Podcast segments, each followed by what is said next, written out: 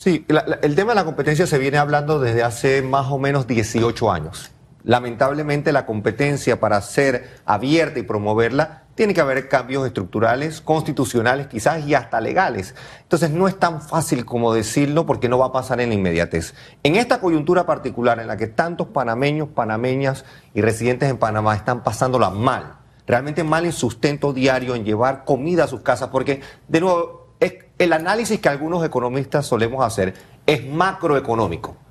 Es el análisis del elevador. Los precios suben, la comida sube, nada baja, pero ese análisis de elevador no se traspasa necesariamente en soluciones en la cotidianidad del panameño. Hay que hacer un análisis microeconómico y dejar la macroeconomía para que el Ministerio de Economía y Finanzas y los, los grandes iluminados de Panamá lo puedan entonces manejar. Lo micro es lo que impera ahora mismo y la microeconomía entonces llama y obliga a acciones imponentes, rápidas, que se puedan entonces eh, de una otra forma digerir. ¿Qué podemos hacer en la microeconomía? La microeconomía obliga a una intervención estatal que acabe con cualquier tipo de beneficio inmediato a las petroleras, por ejemplo. Lo que esté ganando la petrolera hoy tiene que verse reducido.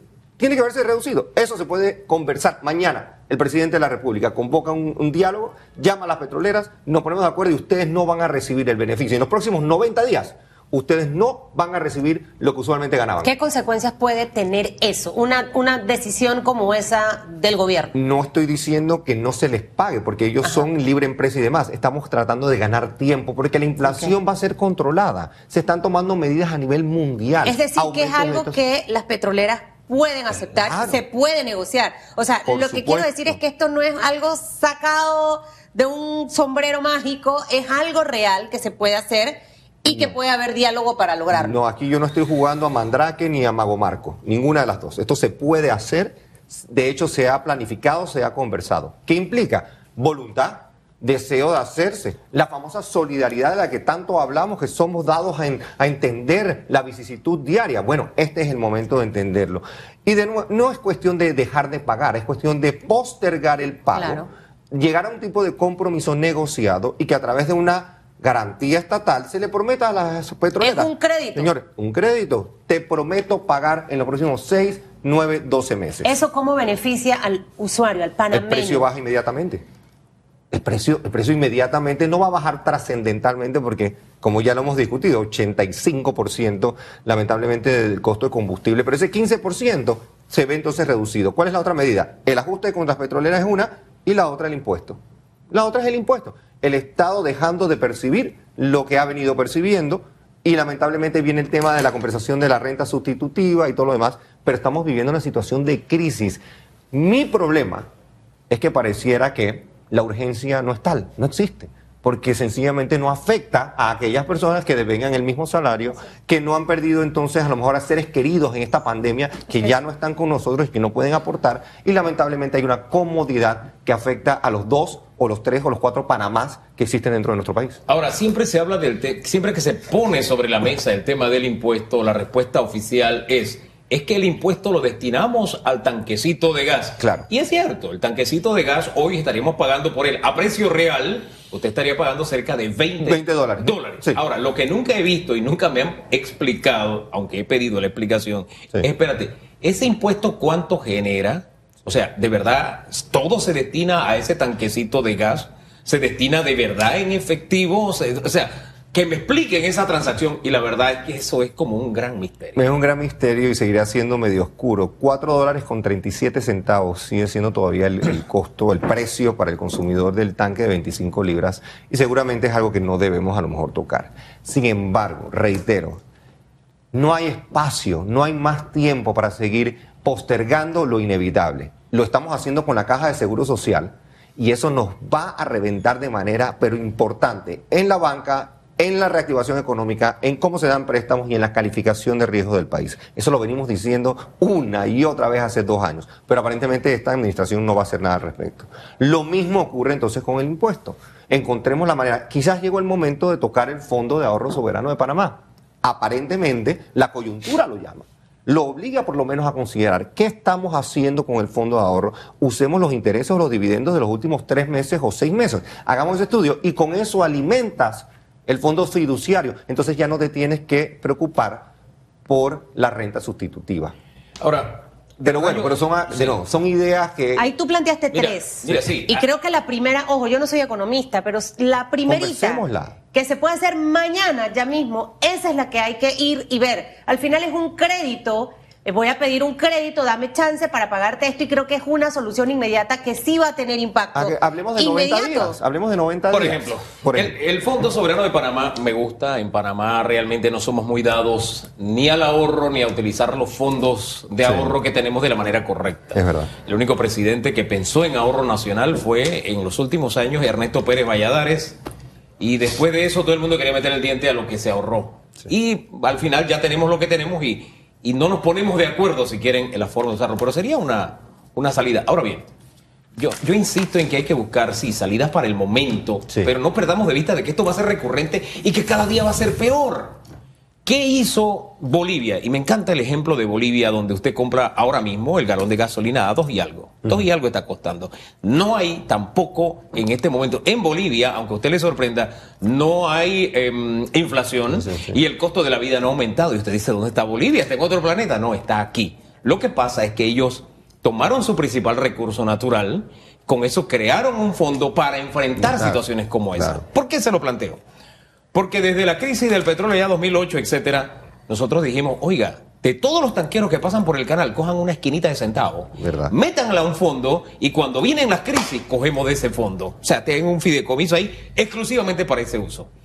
La verdad es que el único que me ha dicho que la medida se puede hacer es el señor eh, administrador del canal, el señor Vázquez, dice, se puede hacer, nosotros podemos generarlo, pero tiene que ser una decisión de Estado. Entonces, vuelvo al punto es el gobierno actual el que tiene que tomar decisiones a corto, mediano y largo plazo. Es decir, que nos dé la esperanza del futuro, no enfrentar esto, pero soluciones concretas y reales en este momento que van más allá de solamente sentarse a hablar con los transportistas. Por lo menos yo lo veo así, no sé cómo lo ve usted. Comparto esa visión, Hugo, y de nuevo yo creo que el esfuerzo que se hizo en las conversaciones Recuerdo haber participado en múltiples mesas con el, famoso, la famosa conversación sobre cerrando brechas, el, gran diálogo nacional para que las brechas eh, socioeconómicas en nuestro país pues fueran eh, de una otra forma reduciéndose y eventualmente desapareciendo.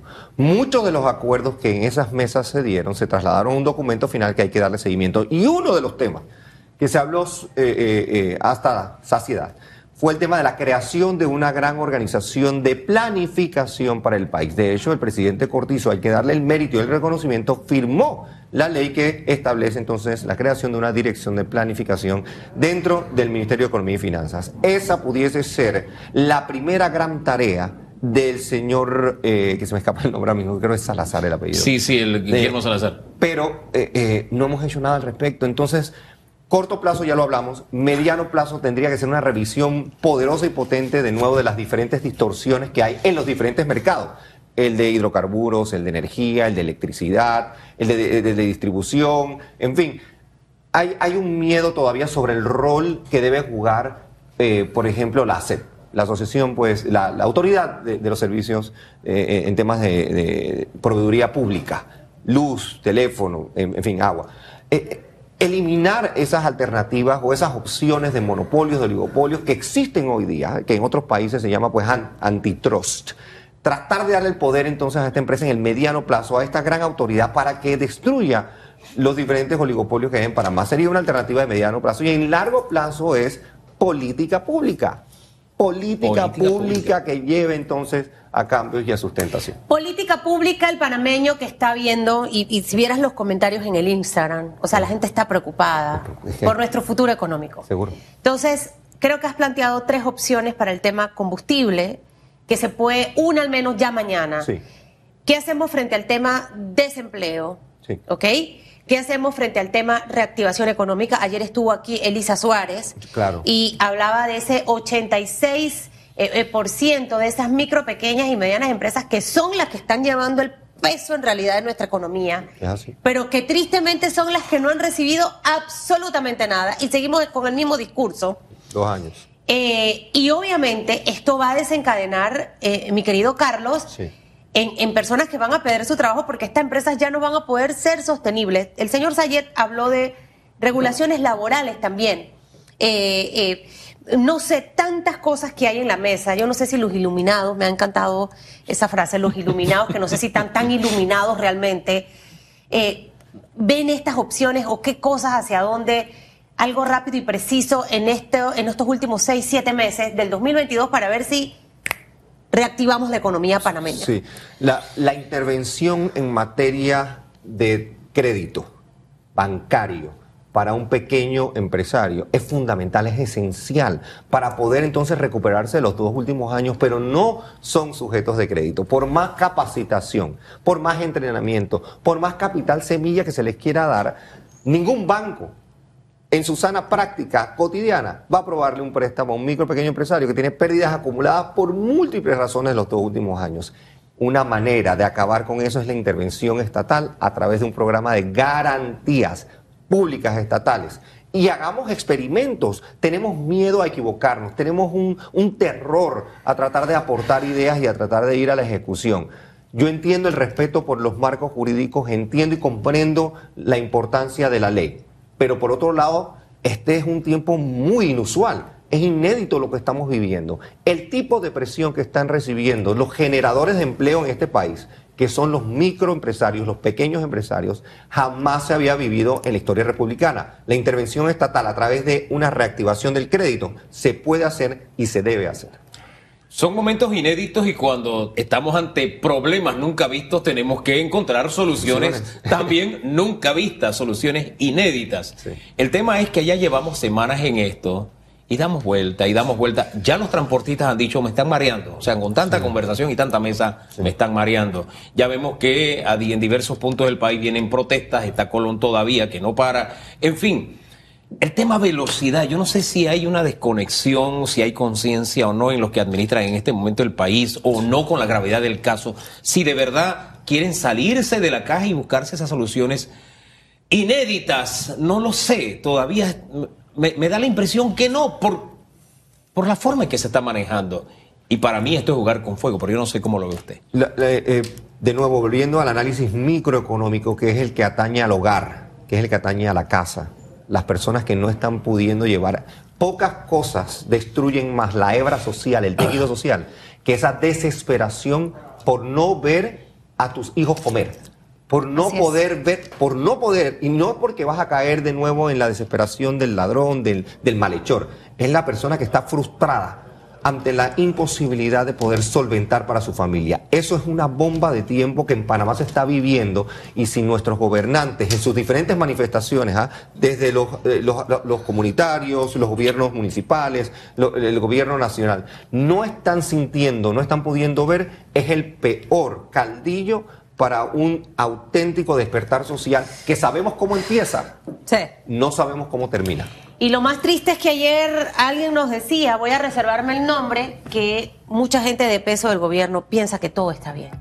O sea, ese es el peor error, el engañarte y decir Panamá está bien, este gobierno está bien, todo va bien, ese es un gran error. Obviamente decir que todo está mal también no está bien. Claro pero hay que reconocer lo que no está bien. Mi querido Carlos, gracias. Gracias a ustedes por el espacio siempre. no, y, el aprovechar cada espacio para hacer propuestas, de eso se trata. O sea, lamentarnos y quejarnos, todo lo podemos hacer. Es más, es un deporte nacional, la crítica, la destructiva, y principalmente la destructiva, pero no, queremos en este espacio y en todos los espacios que nos sea posible estar, de verdad plantear posibles soluciones. De pronto suenan a locura, pero a veces la locura es la que nos vuelve a la cordura.